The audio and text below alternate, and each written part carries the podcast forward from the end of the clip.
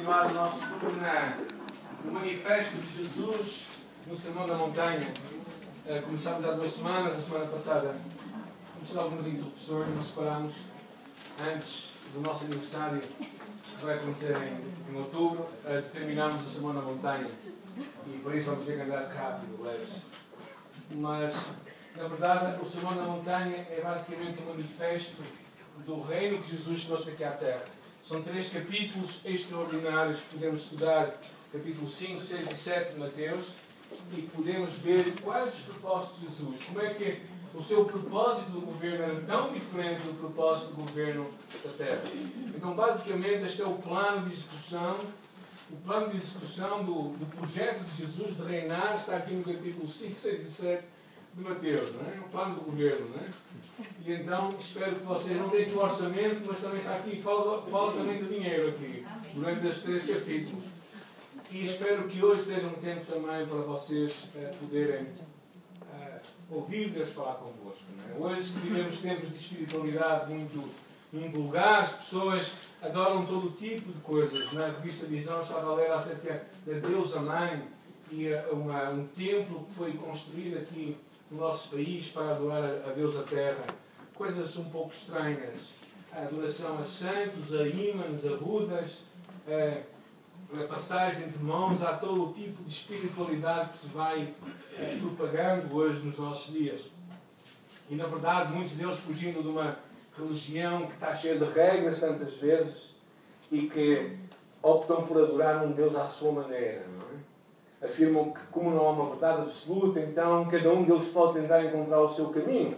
Porém, se nós pensarmos um pouco, olhando, por exemplo, para um episódio que todos nós um dia vamos ter que encarar, olhando para a morte, isto também está um pouco triste. olhando para a morte, será que aquilo que tu e eu acreditamos acerca dela vai afetar um bocadinho o que vai acontecer depois? Ou seja, imagina, por exemplo, que tu és daquele grupo que acredita na reencarnação. Será que por tu acreditares na reencarnação tu vais reencarnar porque acreditas nisso? Ou será que tu, por exemplo, tu acreditas que tudo vai terminar quando morrermos, é o ponto final da vida? Será que tudo vai ser assim? Ou será que a verdade vai mesmo acontecer? Eu penso que uma das coisas que me tem eh, encorajado muito é olhar para a vida de Jesus Cristo. O único homem, Jesus Cristo, que viveu nesta terra, que morreu e que tornou a viver e que por isso nos dá garantias de que há algo muito mais que vai acontecer depois. Então, a verdade é verdade, mesmo que todos digam que é mentira, a mentira vai ser mentira, mesmo que todos digam que é verdade. Jesus, claramente, quando esteve aqui na Terra, nos deixou a sua mensagem ao dizer: Eu sou o caminho, a verdade e a vida, ninguém vem ao Pai senão por mim. Jesus apresenta-se como a única forma que tu e eu conseguimos chegar até Deus. Por isso, não há uma maneira não podemos ir de qualquer maneira a Deus se Ele já providenciou um caminho. Neste Evangelho do Reino, Jesus está a chamar o seu povo, um povo para, para ter uma comunhão com Ele. E Jesus, capítulo 5, vamos para o capítulo 5, versículo 17. Hoje vamos correr. Não sei se vocês estão com vontade, mas hoje vamos correr. Não, não tem que ser do vosso lugar, mas vai ser uma corrida ao longo deste texto, que é um texto muito, muito profundo e que eu não vou falar exaustivamente acerca dele, senão ficaríamos vários anos no Sermão da Montanha. Mas, de qualquer das maneiras, eu quis juntar este texto que fala acerca dos nossos relacionamentos. E por isso vamos ler a palavra de Deus. Vamos ficar em pé também, dentro do capítulo 5, versículo 17 até ao versículo 20. Encontraram? Quem encontrou diz graças a Deus? Graças a Deus. Amém. Quem não encontrou não diz nada. Continua à procura. Não penseis que vim revogar a lei ou os profetas, não vim revogar, vim para cumprir. Porque é verdade eu vos digo que até o céu e a terra passem, nem um i, nem um til, jamais passará da lei. Ou seja, os mais pequenos vogais, até que tudo se cumpra. Aquele, pois, que violar um destes mandamentos, ainda que seja dos menores, e assim ensinar aos homens, será considerado o mínimo no reino dos céus. E aquele, porém, que observar e ensinar, esse será grande no reino dos céus. Porque vos digo que se a vossa justiça não excederem muito a dos escribas e fariseus, jamais entrareis no reino dos céus. Oremos. Senhor, nós oramos a Ti porque acreditamos que esta é a Tua palavra e precisamos que Tu nos ajudes a conhecê-la e aplicar às nossas vidas. Pedimos isso de uma forma graciosa, em nome de Jesus. Amém. Podem sentar. Jesus começa aqui a falar de um tema uh, interessante acerca da lei da graça. Até que ponto é que a tua vida ou a minha vida é baseada no cumprimento, numa obediência cega à lei. Ou seja, se nós cumprimos tudo direitinho, Deus vai ficar contente conosco. E agora eu pergunto: vocês conseguem cumprir tudo direitinho? Quem trouxe o carro nesta tarde? Ok, quantos de vocês não erraram em nenhuma regra do código da estrada nesta tarde? Quem pode dizer em consciência, fiz tudo direitinho, fizeste as curvas como deve ser. As curvas como deve ser, perpendicular. Ah, estás assim a abanar a cabeça. Ok, não passaste nenhum sentido de prioridade, não deixaste nenhum. Será que não passaste? Tu moras aqui perto, eu sei, mas mesmo assim já estás um pouco indecisa. Ou seja, na verdade, estamos a ver um bocadinho do dia da Susana. Imaginem como será a vida dela.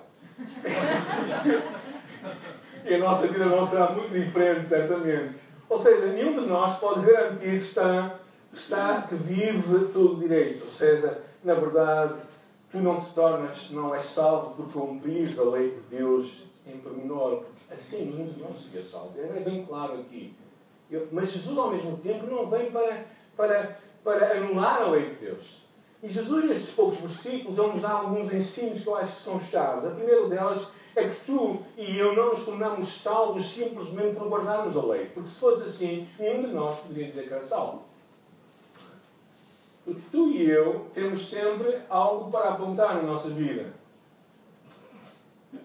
A segunda grande versão, a segunda grande leitura desta passagem, Jesus fala claramente disto, é que, é que nós não, não devemos ignorar a lei de Deus, porque ela é para nós a vivermos, fazendo aquilo que nós queremos. Ou seja, a lei tem um propósito. Mas o propósito final da lei é tu e eu conhecermos a Deus. E é interessante este versículo 20, quando ele diz: Porque vos digo que se a vossa justiça não excederem muito a dos escribas e fariseus, jamais herdareis o reino dos céus. A doutrina dos escribas e fariseus consistia numa realmente em comprarem, procurarem cumprir a lei, mas era só para inglês ver. Porque o seu coração estava muito longe de Deus. Sabem, quando vocês eram pequenos, porque agora todos se portam bem, eu sei. Mas quando vocês eram pequenos e os vossos pais diziam para vocês fazerem algo, vocês é, eram capazes de nem fazer, mas quando eles estavam prestes a chegar, vocês tentavam resolver a coisa para que eles vissem. Ou seja, às vezes fazer aquilo até. Eu lembro-me da altura em que a minha mãe tinha um jarro que ela gostava muito. E, e, e eu deixei-o cair. Deixei-o cair, eu fui contra aquilo, e aquilo partiu-se. É? E depois eu pus cuspo, não é? Alguém sabe qual é a técnica do cuspo? Alguém, alguém viu essa realidade ou não? A técnica do cuspo acreditávamos que o cuspo colava as coisas, não é? E quando a minha mãe vai pegar aquilo, aquilo parte-se. Imagina, a minha mãe não era. A minha mãe era. Era, era, era, era atrás da orelha. Ela sabia muito bem as coisas, como é que se passavam. Mas verdadeiramente ela, ela, claro, ela chamou a atenção, eu sabia que tinha sido eu. A grande, chama, a grande propósito da lei é que tu e eu vivemos o que Deus tem para nós. Vivemos o projeto de Deus para nós. Na verdade, a lei ajuda-nos a viver com, com alguma com alguma ordem. Imaginem se não houvesse lei, código de estrada. As coisas são como são, imaginem sem de estrada.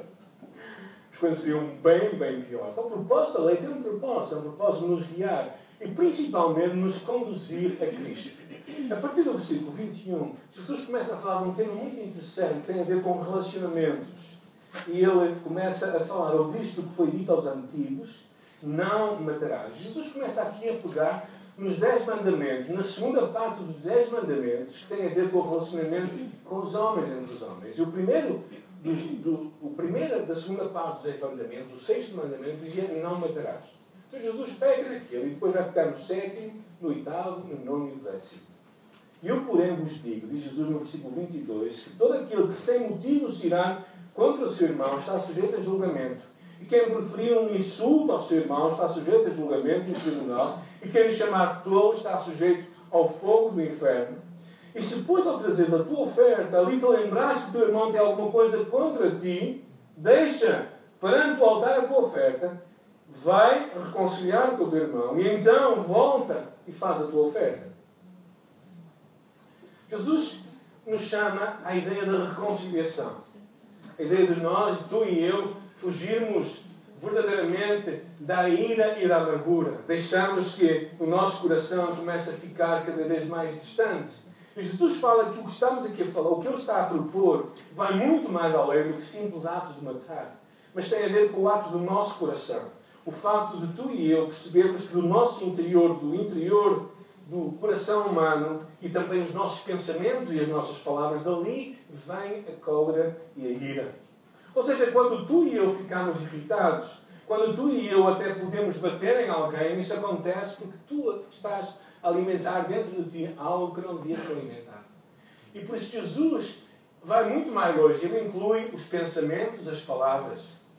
E quando ele fala isto, ele fala claramente que não é, não é só tão mal matar, mas é muito mal também desejar no nosso coração algo de mal. E falar mal. Aqui ele fala de alguns nomes ou de alguns insultos que podemos preferir contra alguém.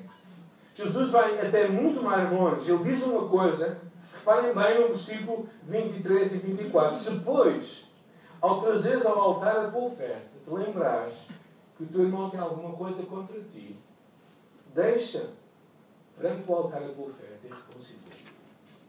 Jesus mostra, começa aqui a abrir o jogo da verdade do seu reino que a reconciliação com o irmão é tão importante quanto ir ao templo. Ou seja, a importância que Jesus dá aos relacionamentos é muito grande. Jesus não a proposta de Jesus não é ter um grupo de pessoas que vêm a uma igreja e que se portam bem, que são pessoas que são direitinhas, quando lá fora são pessoas completamente diferentes.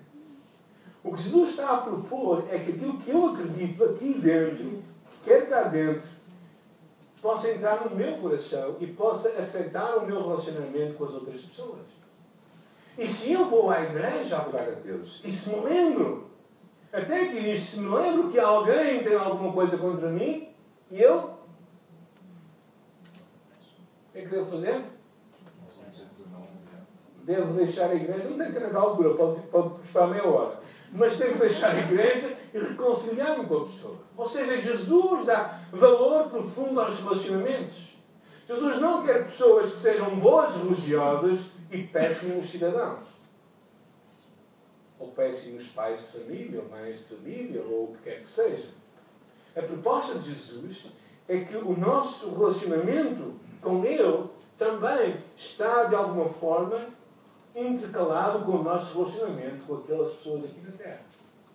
Por isso, tu não podes ter um excelente relacionamento com Deus e um péssimo relacionamento com os homens. Esquece, isso não é possível.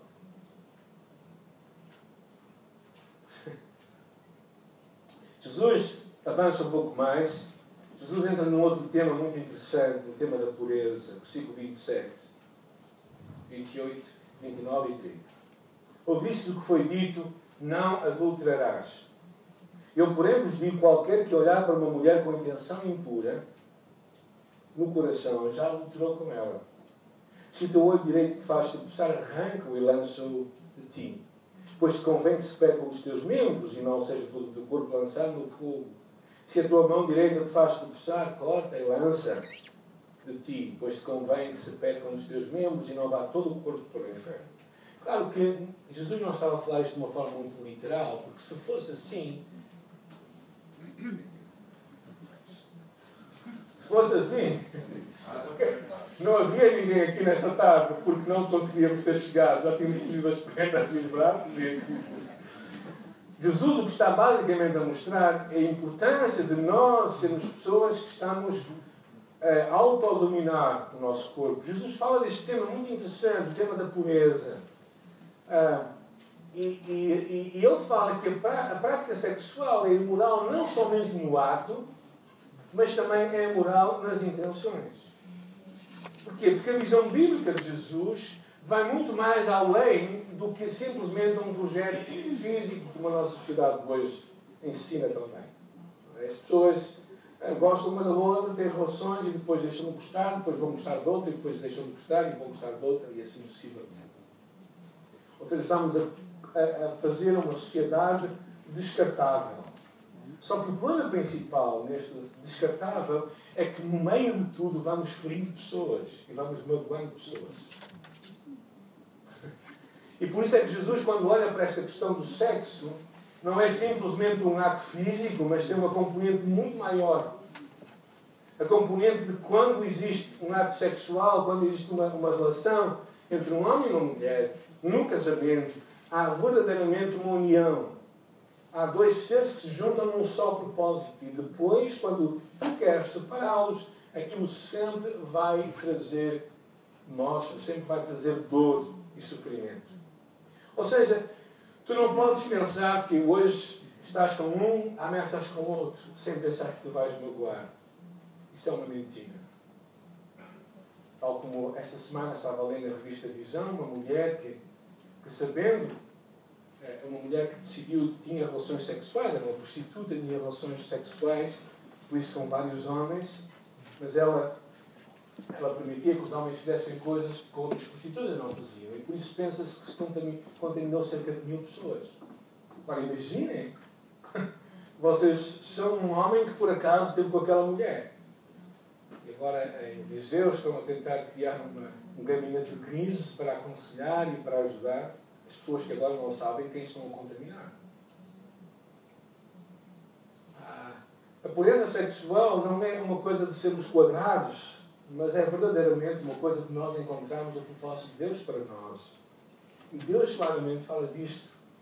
É interessante o livro de Jó que diz: Fiz uma aliança com os meus olhos, como pois fixaria eu numa donzela. Que porção teria eu do Deus lá de cima e que herança do Todo-Poderoso nas alturas. Ou seja, Jesus vai falar um pouco mais nisto à frente, quando ele fala que, que uh, os olhos são as janelas do corpo é como uma janela. Né? Se a janela estiver suja, tudo está sujo. Mas se a janela estiver limpa, então tudo está bem. A importância de nós termos o cuidado de, da forma como gastamos o nosso olhar, da forma como olhamos e como alimentamos a nossa visão. Numa estatística entre cristãos, na América, se fosse em Portugal, não seria certamente muito diferente. Cerca de 50% dos homens veem regularmente pornografia e 20% das mulheres como é que não vamos ficar contaminados? Em outras palavras, pecados como adultério ou fornicação não acontecem num ato, mas acontecem num desejo que nós alimentamos. Eu não acredito que ninguém acorda um dia e diz assim: hoje vou cometer adultério.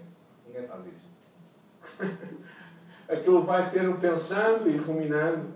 E Jesus o que está basicamente aqui a dizer, a dizer nestes versículos acerca de cortar e tudo isso, é que a eternidade é muito mais importante que o imediato, a pureza é muito mais importante do que está na moda, e qualquer sacrifício é válido nesta vida se for necessário para assegurar a entrada no outra.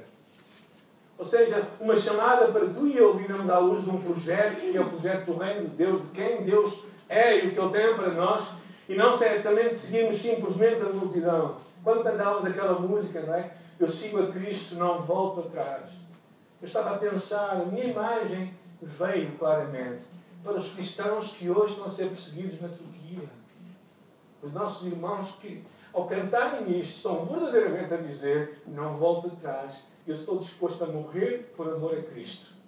Pergunto-me até que ponto é que eu e tu estamos verdadeiramente dispostos a fazer isto. Qual o sacrifício que tu estás disposto a fazer para andar com Deus? Até onde tu queres ir com Deus? Ou tu pensas simplesmente que o Evangelho é para te enriquecer, para te abençoar, para que tu vás bem na vida e não percebas que há um preço a pagar. Okay? E, e esta questão da pureza sexual é algo que Deus nos propõe hoje. Não somente porque Ele é um Deus quadrado, porque Ele não é um Deus quadrado, mas Ele é um Deus que criou as coisas para que aconteçam no tempo certo. E a vida tem coisas assim.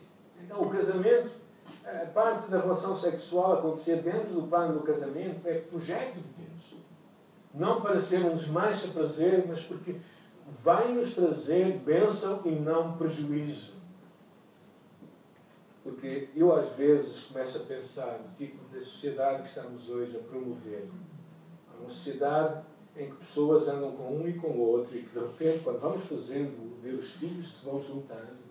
Eu estava a falar com alguém, já não sei quem foi, que dizia que casou com uma pessoa e que, que ela teve dois filhos, depois casou com outra e teve mais dois filhos daquela e agora está com uma terceira e tem um filho. É? E eu sei que a vida não é. Às vezes acontecem coisas que nós não podemos evitar, mas sempre que nós avançamos numa vida assim, não vai trazer bênção para ninguém. Então é hoje se calhar é hoje o tempo para tu tomares uma decisão no teu coração, não é? De, de quereres viver o projeto de Deus para a tua vida. Jesus entra num outro tema que eu não vou gastar muito tempo, porque penso que aqui não está demasiado extenso, mas de qualquer das maneiras, alguns pensamentos que eu acho que são importantes, no versículo 31 e 32. E também foi dito: aquele que repudiar a sua mulher, dê-lhe uma carta de divórcio. Eu, porém, vos digo: qualquer que repudiar a sua mulher, exceto no caso de relações sexuais ilícitas, a tornar-se adulta. Jesus fala aqui claramente da importância do casamento. E Jesus defende a mulher como pouca gente defenderia.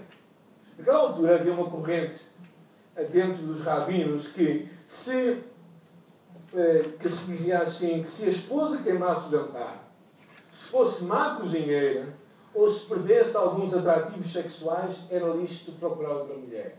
Acham que isso é possível acontecer? Ela deixar ela deixar eh, queimar o jantar? Alguma mulher já deixou queimar o jantar? Algum homem? Eu ok, então, segundo esta linha, era possível arranjar outra mulher. Se fosse má cozinheira. Bem, não vou perguntar agora acerca deste tema. Bem, pior é o terceiro que dizia se perdesse atrativos sexuais. É? Como se nós homens fôssemos sempre iguais, as mulheres é quem envelhecem. Ou seja, havia uma banalidade muito grande acerca das relações, particularmente acerca do papel da mulher. Como sabem, eh, os judeus, e particularmente os fariseus, diziam pela manhã: Obrigado ao Senhor, porque nem sou nem mulher nem gentil. Os dois motivos da gratidão. Porque as mulheres verdadeiramente eram muito maltratadas. Não que esse fosse o projeto de Deus, mas basicamente o que, o que, o que Deus estava a propor era outra coisa completamente diferente, mas a religião assim o fez. Então Jesus procura aqui verdadeiramente a importância de sermos fiéis à nossa aliança, não é? E fala da importância disso. Jesus foca no casamento. Jesus foca no casamento, preocupa-se com o casamento. Os fariseus estavam mais preocupados com os motivos para haver divórcio. Os fariseus diziam que a provisão de Deus era um mandamento e Jesus disse que era e era verdadeiramente, não era um mandamento, mas era uma, uma concessão devido à dureza do coração humano. Ou seja, o divórcio nunca foi propósito de Deus. Infelizmente, sei que muitas vezes o caminho do divórcio é o caminho que acontece em alguns casamentos. Mas esse nunca é o propósito inicial de Deus. Deus não cria ninguém para casar e se divorciar. Mas a vida, vivemos num mundo, um mundo imperfeito, vivemos às vezes relações muito contaminadas pelo mundo próprio em que vivemos e por isso o divórcio acontece. Mas nunca é o projeto inicial de Deus. Nunca foi. E por isso Jesus não tratava esta questão com leviandade, ele tratava esta questão com tal seriedade que ele aqui fala que as relações sexuais ilícitas seriam a, única causa possível para que o divórcio pudesse ser promulgado. E o que basicamente ele está a dizer, mesmo assim, é que ele diz que aquilo pode acontecer, mas não teria necessariamente que acontecer. Ou seja, a Bíblia é verdadeiramente um romance do amor de Deus com a prostituta nação de Israel. E a nossa relação hoje como igreja é, uma, é um romance do Deus que sempre vai ser fiel conosco, com pessoas que tantas vezes somos infiéis com Ele. E Deus nos recebe e nos ama e nos restaura. O que basicamente Deus está a querer levantar aqui, eu acredito que Jesus está a querer falar aqui connosco, é a importância de termos relacionamentos saudáveis. E se amamos a Deus, queremos viver em obediência a este Deus que deu a sua vida por nós. Ele não muda, ele quer restaurar e continuar a operar mudanças e a restaurar relacionamentos. Esse é o projeto de Deus. Infelizmente, é, por muitas razões, às vezes o divórcio parece ser o caminho para algumas famílias. Eu sei que ninguém toma esta decisão de uma forma leviana, particularmente quando é cristão. E há muita dor no processo, porque ninguém sai de um casamento sem dor. Esqueçam isso. Há muita dor no processo. E uh, eu sei que Deus é um Deus que, mesmo assim, restaura tantas vezes relacionamentos. Mas a sua intenção, desde o princípio, foi que o casamento fosse verdadeiramente sempre. Essa é a sua, é a sua intenção. Deus institui o casamento e permite o divórcio. Em Deuteronômio. E é isto é interessante nós pensarmos, porque acho, acho que é das coisas mais importantes, quando particularmente trabalho com pessoas que estou a preparar para, para se casarem, a importância de valorizarem a relação que estão a entrar naquela altura. Jesus toca neste assunto, nesta questão dos relacionamentos. Depois ele passa para um outro tema muito interessante, para a cultura portuguesa e particularmente brasileira também. E vamos falar também dos nossos irmãos brasileiros. Também ouviste o que foi dito aos antigos: Não jurarás falso, mas cumprirás rigorosamente para com o Senhor os teus juramentos. Eu, porém, vos digo que aquilo que de modo algum jureis, nem pelo céu, nem pela terra, versículo 35, versículo 36, nem juros pela tua cabeça. Versículo 37, seja, porém, a tua palavra. O que é que diz o versículo 37? Sim, sim, não, não. O que passar disto vem do maligno. Ou seja, Jesus fala acerca de um tema muito interessante, sermos pessoas de palavra. Sabemos que no passado faziam-se negócios com uma palavra. Eu dava a minha palavra e a minha palavra era uma palavra de honra. Não era preciso escrever papel, não era preciso fazer contratos. Hoje nem contrato salva ninguém. Ou seja, dá-se a palavra, dá-se a caneta e fica-se descalço. Eh, Jesus fala desta grande importância da palavra do cristão ser uma palavra única. Não haver um ninho. Sabe o que é o ninho? Ensina não. E isto é uma coisa muito na cultura portuguesa, e penso também na, na brasileira bastante. Nós somos um povo muito. Ah, se tudo correr bem, eu vou aparecer. Talvez. Pode ser. É? Usamos muito estas questões do se calhar, não? se calhar então é o máximo. Ou seja, quando alguém me diz se calhar, eu já sei que não vai calhar. Quando ela diz pode ser, eu sei que quase certeza que não vai ser. Ou seja, nós temos que aprender a ser pessoas de palavra. Quando falamos algo, devemos cumprir aquilo que falamos. Será que as pessoas podem confiar nas nossas palavras? Eu, eu, houve alturas em que pedi algumas pessoas para não prometerem nada, porque elas prometiam saber que elas iam falhar.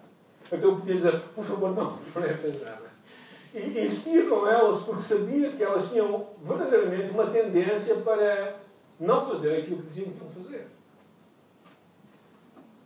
Essa é uma coisa que a mim, a mim me, me foi também educado pelos meus pais e foi uma das heranças que meus pais me deixaram.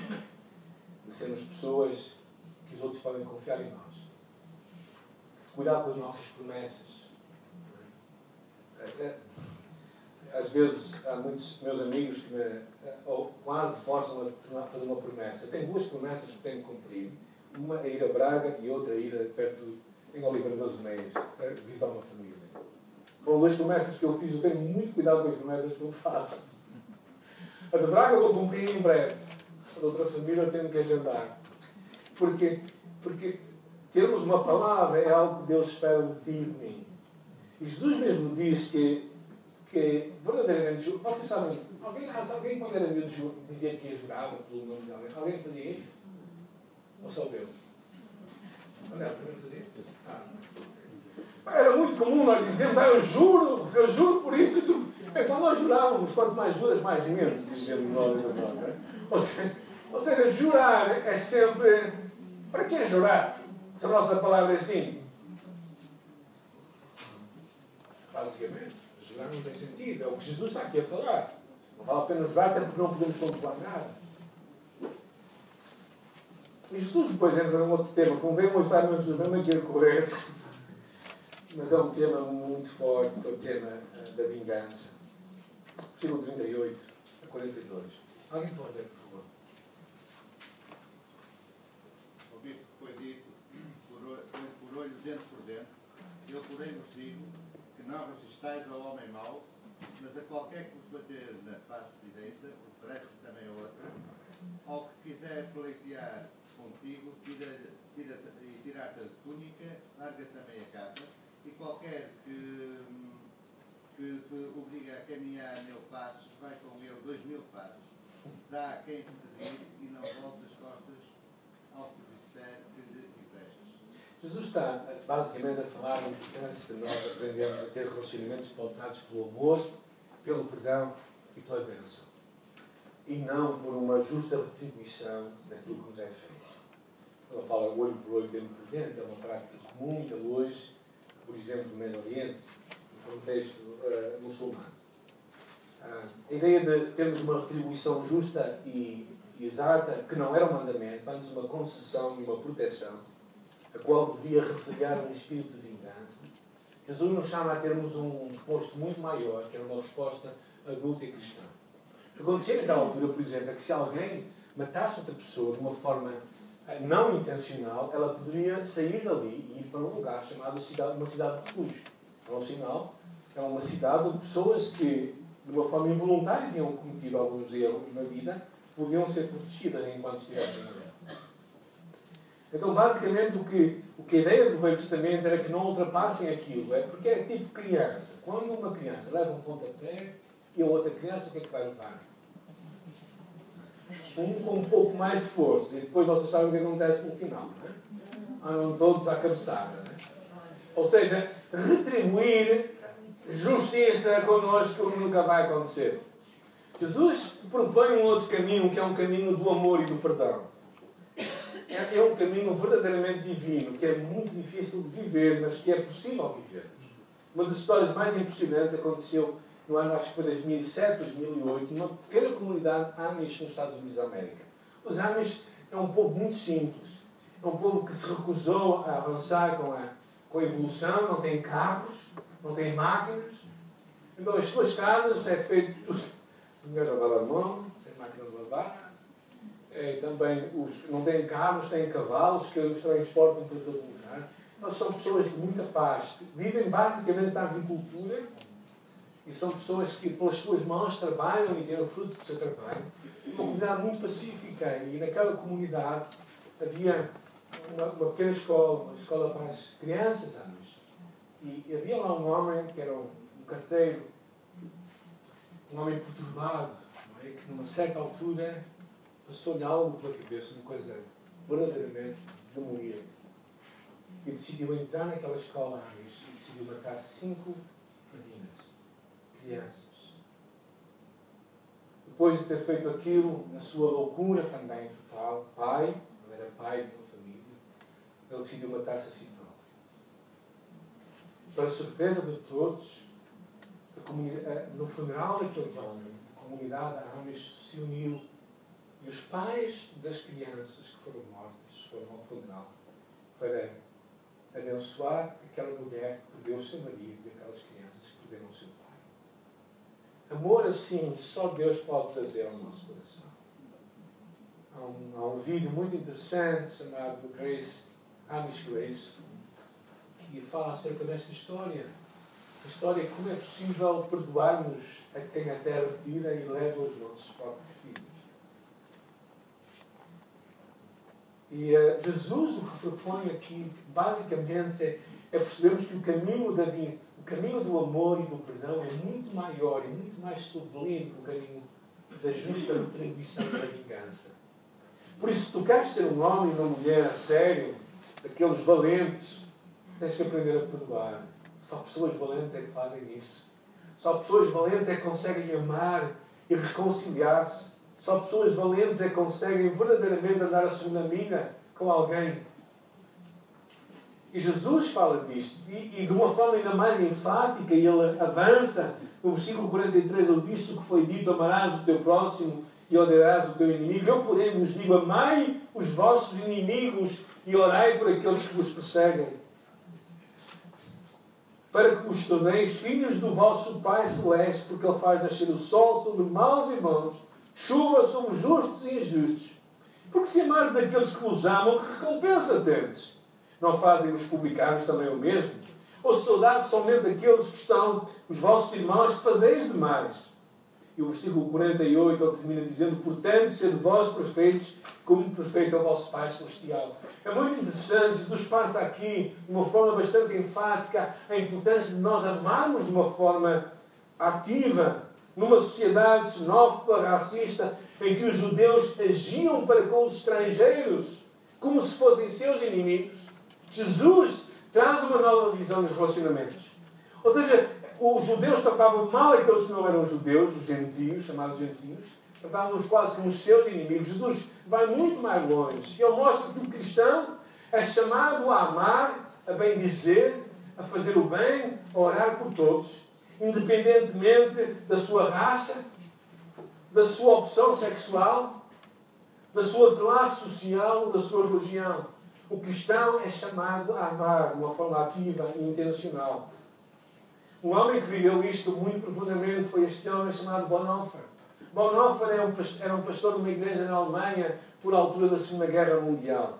E Bonhoeffer se levantou contra o sistema nazi e se colocou ao lado dos cristãos e começou a pregar contra a forma de, do nazismo, a forma como estava a tratar o, o ser humano. Por causa da sua oposição, Bonhoeffer também foi colocado na prisão, também foi colocado num campo de concentração e também foi morto por causa da sua fé. Ele não deixou-se silenciar. E naquela altura escreveu até um livro fascinante chamado O Discípulo. E ele diz assim: Isto é o máximo. Na oração, colocamos-nos ao lado do nosso inimigo Estamos com Ele, junto dele e por Ele diante de Deus. Esta é a proposta de Jesus. A proposta de Jesus é que se Cristo morreu por nós quando nós éramos, nossos, nós éramos seus inimigos, nós também temos que estar dispostos a amar os nossos inimigos. Amém? Amém. Poucos amém. Okay. Espero que sejam sinceros. Verdadeiramente é um grande desafio. Jesus claramente mostrou isto na sua vida. Se não pensemos em Cristo, o Santo dos Santos, o inocente, na cruz, olhando para aquela multidão que crucificava, dizendo: Perdoa-lhes, porque eles não sabem. Só os cristãos podem amar os seus inimigos. Porque nós seguimos um Deus que amou os seus inimigos. Se olharmos para a morte do primeiro discípulo de Jesus. Se olhamos para a morte de Estevão, e quando vemos Estevão a ser apedrejado, eu digo-vos, eu, eu não vou dizer, eu não me importava de morrer, eu importava de morrer, ok? Vou ser honesto, pela minha fé. Eu não gostaria de morrer pela minha fé. Eu, eu nem, até nem quero ousar dizer que estou disposto a morrer pela minha fé.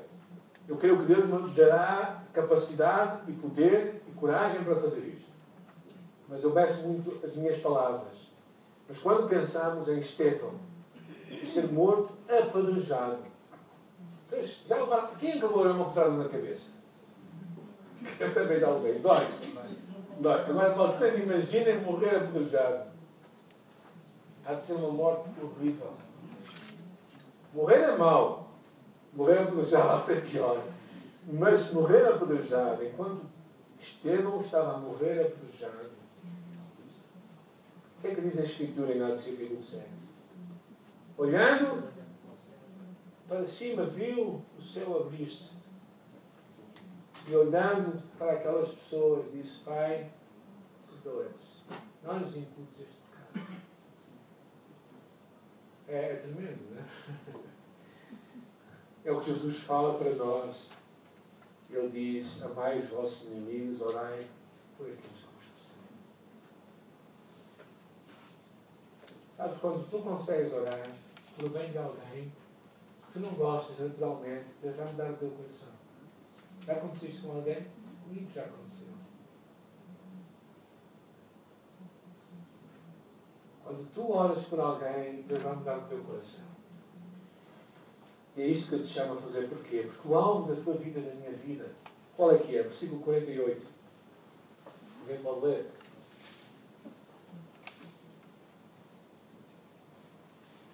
Portanto, sede vós perfeitos, como perfeito é o vosso Pai Celeste. A proposta de Deus para ti e para mim é que nós sejamos com quem? Com Deus. O Deus Pai que é o perfeito, que não tem sombra de variação. Essa é a proposta de Deus para ti e para mim. É que assim como Deus viveu uma vida e Cristo viveu uma vida de perfeição, eu e tu podemos vivê-la. por causa do seu poder em nós. Ser perfeito é agir como Deus, viver como Deus, reagir como Deus. E se tu, na tua vida, pensares tantas vezes nas escolhas que tu fazes, nas palavras que tu dizes, nas atitudes que tu tens, se tu pensares para ti próprio, será que se Cristo, Cristo é o meu Deus, Cristo é o meu Pai, Cristo é o meu irmão mais velho, se Cristo estivesse no meu próprio corpo, como é que ele faria isto? Como é que ele agiria? Como é que ele responderia? Como é que ele trataria estas pessoas? Conseguem imaginar? Então, se tu conseguires desmontar tudo, tu percebes o que Deus tem para ti. O sermão da montanha, verdadeiramente, é fascinante. É algo tremendo. E este capítulo é um capítulo que fala acerca da importância de ter relacionamentos saudáveis. Relacionamentos como Deus quer que tu te relaciones. Não como os outros homens querem, não como a sociedade diz que deves ter hoje, mas como Deus quer para ti. Porquê? Porque Deus é que te criou. Ele sabe como tu vais ser homem e uma mulher feliz. Ele sabe como tu vais viver bem, mais do que pensas. E por isso o teu projeto, o projeto de Deus para ti e para mim é que nós possamos redescobrir, redescobrir esse projeto. Eu penso que nestes três capítulos tem muito para nós aprendermos. Meu desafio para ti hoje, depois de falarmos de tudo isto, é que tu abras o teu coração para Deus e digas, Senhor, depois de ouvir tudo isto, se calhar eu consigo me lembrar de alguém que ele não vê lá muito à bola. É? Só de pensar nela começa a ficar aqui com um, um buraco aqui no estômago, aqui, aqui, aqui umas formigas aqui dentro, não é? Só de pensar nessa pessoa eu fico logo mal disposto. Preciso logo tomar um comprimido. Bem, talvez hoje é o dia de parar os comprimidos e tratar esse assunto com Deus. Talvez hoje é o dia de dizeres a Deus, Senhor, eu quero aprender. Se isto é para mim, eu acredito que é para ti, para mim, somos filhos de Deus. Se isto é para mim, então eu quero aprender a orar para esta pessoa abençoada. Eu quero aprender o que é revelar amor. Eu quero aprender a amar a vida. Quando eu penso nesta história dos anos, verdadeiramente eu fico fico intrigado como o amor de Deus é tão grande. Como Deus é capaz de fazer tantos milagres em nossa vida. É? Eu me lembro quando um amigo nosso foi captado na Chechênia. Era missionário aqui em Portugal. Foi para a Chechênia como missionário. E lá foi captado por chechenos. E foi levado para um lugar, uma escola. Foi descobrindo que era uma escola e durante estes seis meses que ele ficou preso, a família teve que ser evacuada naturalmente. Durante aqueles seis meses que foram presos, tentaram fazer uma série de coisas e uma das últimas coisas que fizeram foi cortar um dedo e enviá-lo para a família a fim de mostrar que era sério que eles estavam a fazer. Ah, pela graça de Deus ele foi liberto. E quando ele foi liberto, depois de seis meses em cativeiro, lhe perguntaram a ele, ele esteve aqui connosco, ele foi missionário cá em Portugal, lhe perguntaram a ele o que é que ele diria aos seus raptores. CNN estava a entrevistá-lo, aquela confusão, aquele entusiasmo todo da sua própria libertação, e lhe perguntaram a ele o que é que diria aos seus raptores. E ele, olhando nos olhos do, repórter, disse que Deus usava eu acho que é só algo divino que pode trazer isto à nossa vida. É só algo muito divino. Eu acredito que isso é possível com o poder de Deus e com o Espírito Santo que habita em nós. Por isso, o meu proposta, proposta para ti e para mim hoje, se olharmos para este sermão da montanha, é que nós aprendamos este caminho nos nossos relacionamentos. Aprendemos a amar de uma forma ativa, interessarmos pelas pessoas e verdadeiramente ao seu encontro e assim vemos os nossos relacionamentos a ser restaurados. E percebemos que a vida que Deus nos dá é para nós nos relacionarmos com os outros e verdadeiramente valorizarmos as outras pessoas. Por isso, se Deus trouxe à tua memória alguém enquanto falávamos nesta tarde, propõe no teu coração esta tarde dizer: Eu vou resolver isto com esta pessoa, eu vou perdoá-lo, eu vou abençoá-lo, eu vou orar. Oremos, fechemos os nossos olhos.